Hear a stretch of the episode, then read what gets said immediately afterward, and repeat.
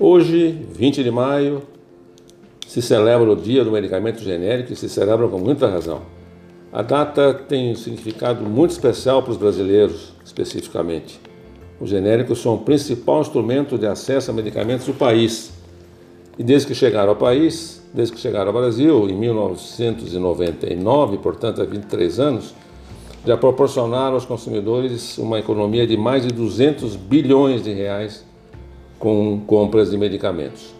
Preços menores, eficácia e segurança. E quem vai nos falar sobre essa categoria tão importante para a saúde brasileira é Thelma Salles, que há 10 anos é a presidente executiva da Progenéricos, a principal associação desse segmento no Brasil. Thelma, obrigado por estar conosco. Eu que agradeço, Celso, o espaço para a gente falar de uma categoria que tem feito tão bem né, ao Brasil e à, população brasileira. Né? Quando eu digo Brasil, é o Estado brasileiro que economiza né, quando compra é, produtos genéricos e população bem tratada, né, com as doenças controladas, obviamente é, produzem mais e, e, e, o estado geral é, do país é, melhora muito. Bom, os genéricos vem cumprindo esse papel de ampliação do acesso. A Lei 9787 de 1999 trouxe essa possibilidade de fazermos né, o medicamento genérico aqui com os mesmos padrões internacionais, ou seja, providenciamos os mesmos testes, é, bioequivalência, equivalência farmacêutica, que significa dizer que o medicamento genérico é exatamente igual ao medicamento que ele copia, né? Tanto nos efeitos terapêuticos quanto nos adversos, que é importante para que o médico possa controlar aí o estado da, da, da, do tratamento do paciente. Então é com muito orgulho que a gente diz que para as doenças que mais acometem a população brasileira, aquelas identificadas pelo Ministério da Saúde que causam maior dano, que são as crônico-degenerativas, né, que vão aí alcançar uma parte importante da população, as pessoas podem é, utilizar um medicamento genérico. Nós temos um dado que diz que aproximadamente 90% das doenças conhecidas podem ser tratadas com medicamento Por exemplo, genérico. Diabetes, hipertensão, colesterol, é, enfim, são essas doenças que, se não bem tratadas, vão combinar com doenças mais severas. Os AVCs, no caso do diabetes, amputação, cegueira e uma série de, de, de, de transtornos, né? Então, você tratando as doenças, as pessoas podem viver melhor, ter qualidade de, de, de vida e desonerar todo o sistema de saúde, né? Porque elas não vão aí eh, recorrer no final aí a internações ou tratamentos severos. Então, os genéricos são sim essenciais para ampliação do acesso a medicamentos, para tratamento de doenças crônicas. Para você ter uma ideia do impacto aí, desde a chegada, como você falou, a gente conseguiu crescer bastante, porque a gente não só gera economia para o Estado brasileiro e para as pessoas, mas o consumo de medicamentos de diabetes, por exemplo, depois que os genéricos chegaram, aumentou 1.810%. Para a hipertensão avançou mais de 800%, para o controle de colesterol, quase 3 mil por cento. Isso significa dizer que pessoas que desconheciam uma forma de tratamento adequado e até suas doenças, né? Porque muitas vezes você eu vejo, tem gente assim, às vezes é, você nem conhece a doença que tem, é bom não conhecer porque não vai conseguir tratar, né? Mas felizmente, identificada uma doença, você pode sim recorrer aos genéricos. Então, o papel dos genéricos tem sido muito relevante, não só do ponto de vista do acesso, mas a gente pode falar também pela transformação que os genéricos proporcionaram ao parque fabril é, é brasileiro, né? Modernização das indústrias e, e outras competências. Então, a grande parte desses medicamentos são vendidos em farmácias e drogarias. Né? Ah, já, já, existe uma dinâmica perfeita entre cliente e farmácia. Ele pede, eu quero genérico, eh, eu quero mais barato do genérico. Como é que, como é que vocês veem essa, o aspecto da chamada dispensação do genérico nas farmácias? Olha, a dispensação se dá com muita facilidade. Primeiro porque não há mais a resistência do médico, né? Pode até haver um desconhecimento sobre um determinado genérico mais novo que tenha sido lançado, mas o médico já prescreve pelo princípio ativo.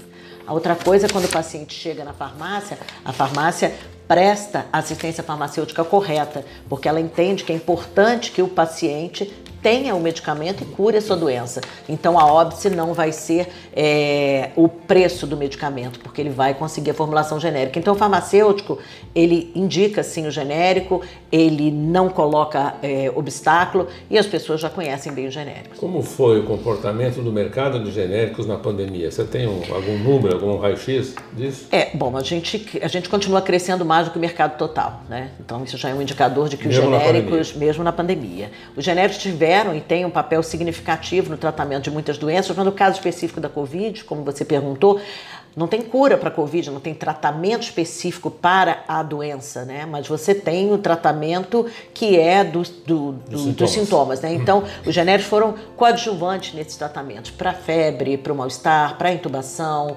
é, enfim, para todas aquelas. É, para aquelas decorrências que a Covid infelizmente trouxe. Então, os genéricos tiveram um papel muito importante e continuam tendo, né? Porque a Covid continua, é, felizmente, controlada e à medida que as pessoas forem se vacinando, esse, é, a tendência é que diminua, mas o, o papel do genérico continua muito relevante. Olha, a gente costuma ler que 95% das doenças mais comuns no Brasil já são tratadas com genéricos. Esses 5% que faltam tem alguma relevância em termos de, de, de estatística, de números, de incidência da doença? Importância?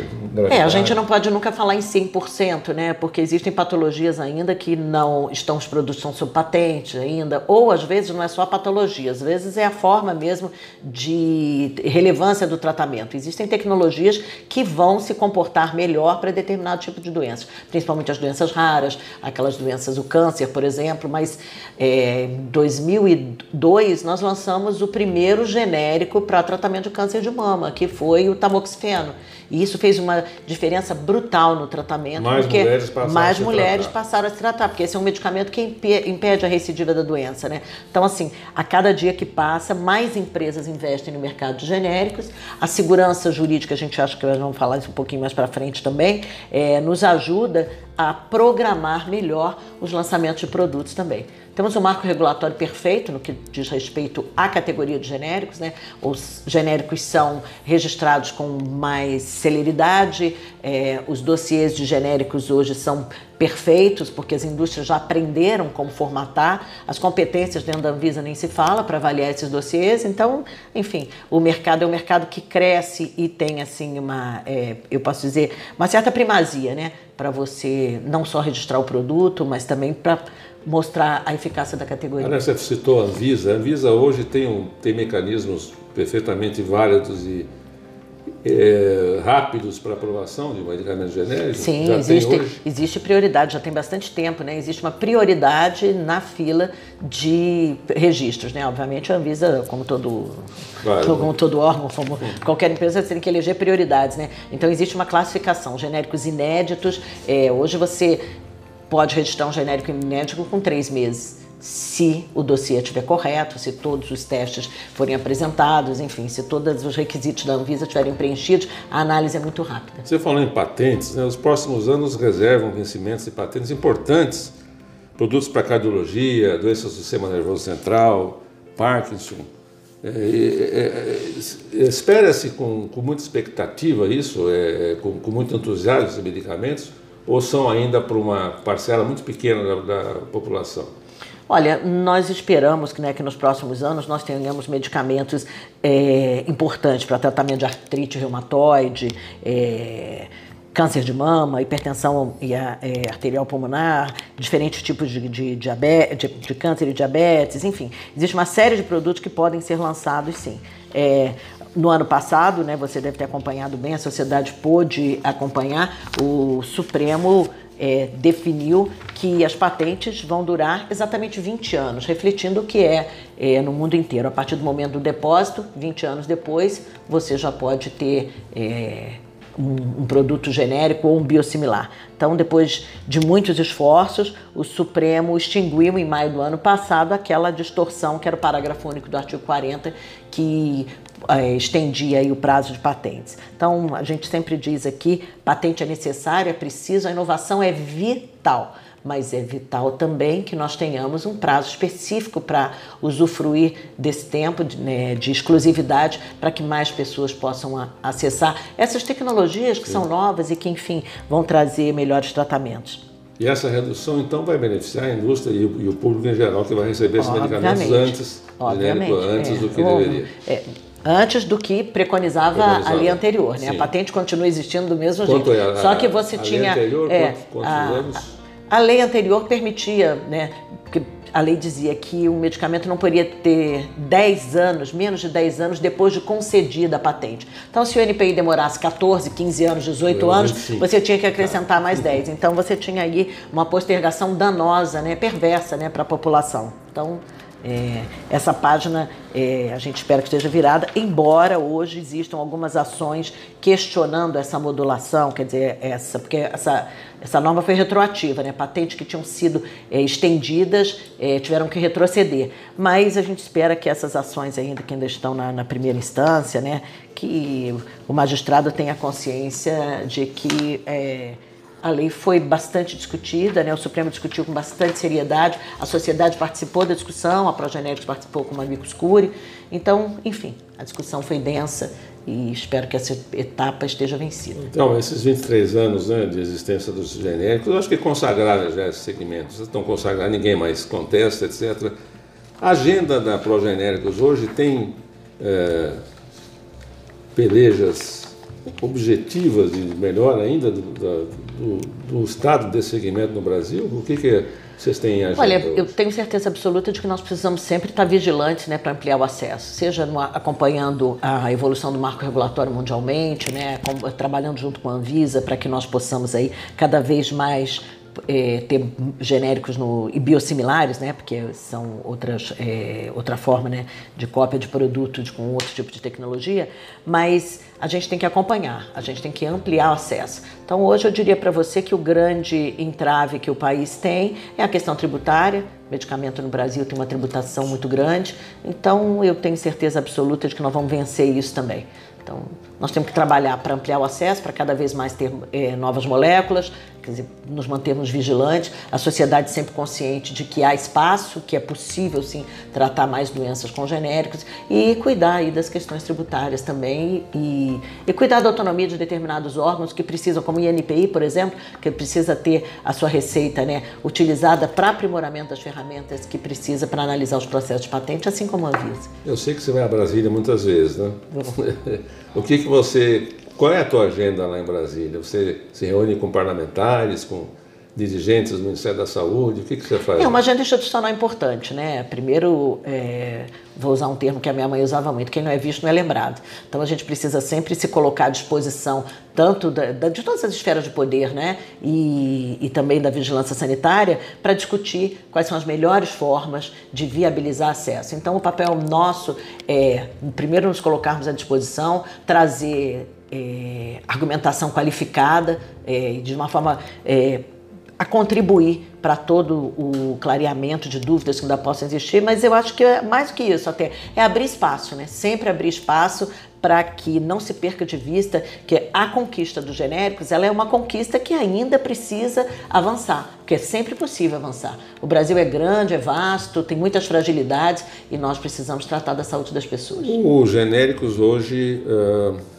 parece que encerraram o ano 2021 com 35% de participação sobre o varejo farmacêutico em unidades. É, em, em, sua, em seu know-how profundo sobre esse segmento, até quanto podemos chegar? Olha, em outros mercados, como nos Estados Unidos, por exemplo, é mais de 80%, né? né? Países da Europa também. É lógico que as formas de, de, de reembolso de pagamento né, é, desses medicamentos nesses países são outras, mas eu acho que nós podemos avançar muito. Nós podemos chegar a 50%, 60%, enfim. Todas as vezes em que é, um paciente tiver uma doença grave, é importante, ou grave ou menos grave, mas é importante que ele saiba que existe sim uma forma de tratar o com genérico se não na forma definitiva da cura daquela doença, mas para dar a ele mais uma sobrevivência é, digna, enfim, e ajudar né, é, esse país de tantas diversidades a assim, ter acesso a medicamentos. Você tem ideia de quantos princípios ativos já tem, já tem sua Olha, são bastante, gente. No no, nos últimos 10 anos, nós colocamos mais 114 é, moléculas novas. Então, hoje são mais de 4 mil é, produtos no mercado, em mais de 28 mil apresentações. Então, 28 mil. É, apresentações. É evidente que nem toda farmácia tem esses 28 mil nas suas prateleiras, né?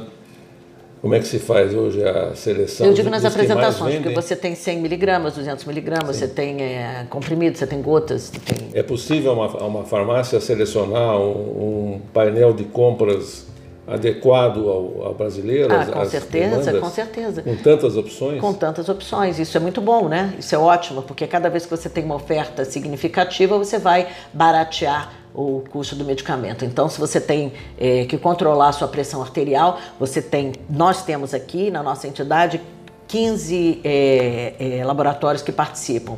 Então, pelo menos 90% desses 15 tem é, uma formulação genérica para uma determinada molécula. Nem, todos, nem todas as empresas têm todos os genéricos, né?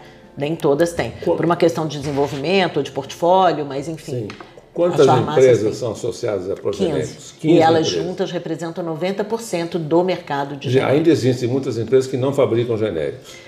Hoje, segundo a Anvisa, perto de 90 empresas fabricam é, medicamentos genéricos. E se você é, segurar o dado de que 15 né, que estão aqui conosco podem suprir 90% da necessidade, então o mercado está bem coberto. Agora, o fato de que, uma vez genérico, o remédio cai de preço no mínimo 40%, 50%, 35%, é, alguns dizem que isso é uma prova de que os remédios são muito caros no Brasil, porque pode cair Tá, tá. Não, pode cair depois de vencida a patente, né? Por lei, a gente tem que registrar o preço do genérico 35% mais barato. Quanto mais players estiverem no mercado, esse desconto vai ser significativo. E até o referência, né? O originador vai diminuir seu preço, porque ele tem um concorrente, né? Agora, por que, que o medicamento genérico é mais barato? Porque ele não vai fazer os investimentos que o referência fez lá atrás, da pesquisa, do desenvolvimento, do próprio marketing, né? no sentido é, é, nobre da palavra, de mostrar para os médicos que existia uma formulação capaz de tratar uma determinada doença. Então, esses investimentos, né, os de base e os periféricos também, não são utilizados para o genérico, e por isso que o produto chega na farmácia mais barato. Agora, os próprios genéricos são oferecidos com descontos, às vezes descontos altos. Né? Exatamente. Mas justamente por quê? Porque a concorrência é grande, é bom que assim seja.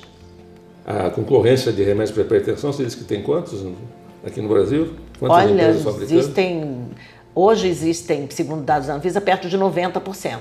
90 empresas, né? Então, o que eu estou dizendo para você é o seguinte: nem todas as empresas vão ter medicamentos para hipertensão, que foi o exemplo que você usou, Sim. mas com certeza a grande maioria tem. Então, as pessoas, quando chegarem, para comprar um medicamento para hipertensão, vamos falar em uma categoria, né, um captopril, ela vai poder escolher né? Se ela quer do laboratório X, se ela quer do outro laboratório, sabendo sempre que não importa a marca é, daquele produto, ou seja, quem fabrica o genérico tem sempre qualidade né, e eficácia. Então, não há o que questionar. Para a gente terminar, Thelma, uh vocês já estamos quase no meio do ano de 22, né? 23 já estão fazendo previsão. Como é que você como é que você imagina o mercado de genéricos nos próximos 18 meses? Olha, eu espero sinceramente que nós continuemos a crescer. É lógico que a conjuntura econômica também é, direcionou é, muitas pessoas para o genérico, né? Porque eles foram procurar uma, uma forma mais barata de se tratar, mas eu acredito que nós vamos continuar crescendo. Eu não vejo nenhuma retração do ponto de vista das empresas, né, de mudar o foco, de deixar de fazer genérico, muito pelo contrário. O genérico continua sendo o carro-chefe das empresas que apostaram nesse mercado e dando a elas a possibilidade também de migrar para a inovação incremental, para a inovação radical. E eu estou falando das nossas empresas, que são empresas robustas, enfim, com foco em inovação, no acesso e no aperfeiçoamento das tecnologias que podem aí colocar mais medicamentos no mercado. Então, Massares, obrigado pelo seu, pelos, pela sua disposição conosco e parabéns pelo Dia do Medicamento Genérico. Muito obrigada, Celso. Nós brasileiros temos muito que comemorar. Obrigada mesmo Obrigado. pela parceria.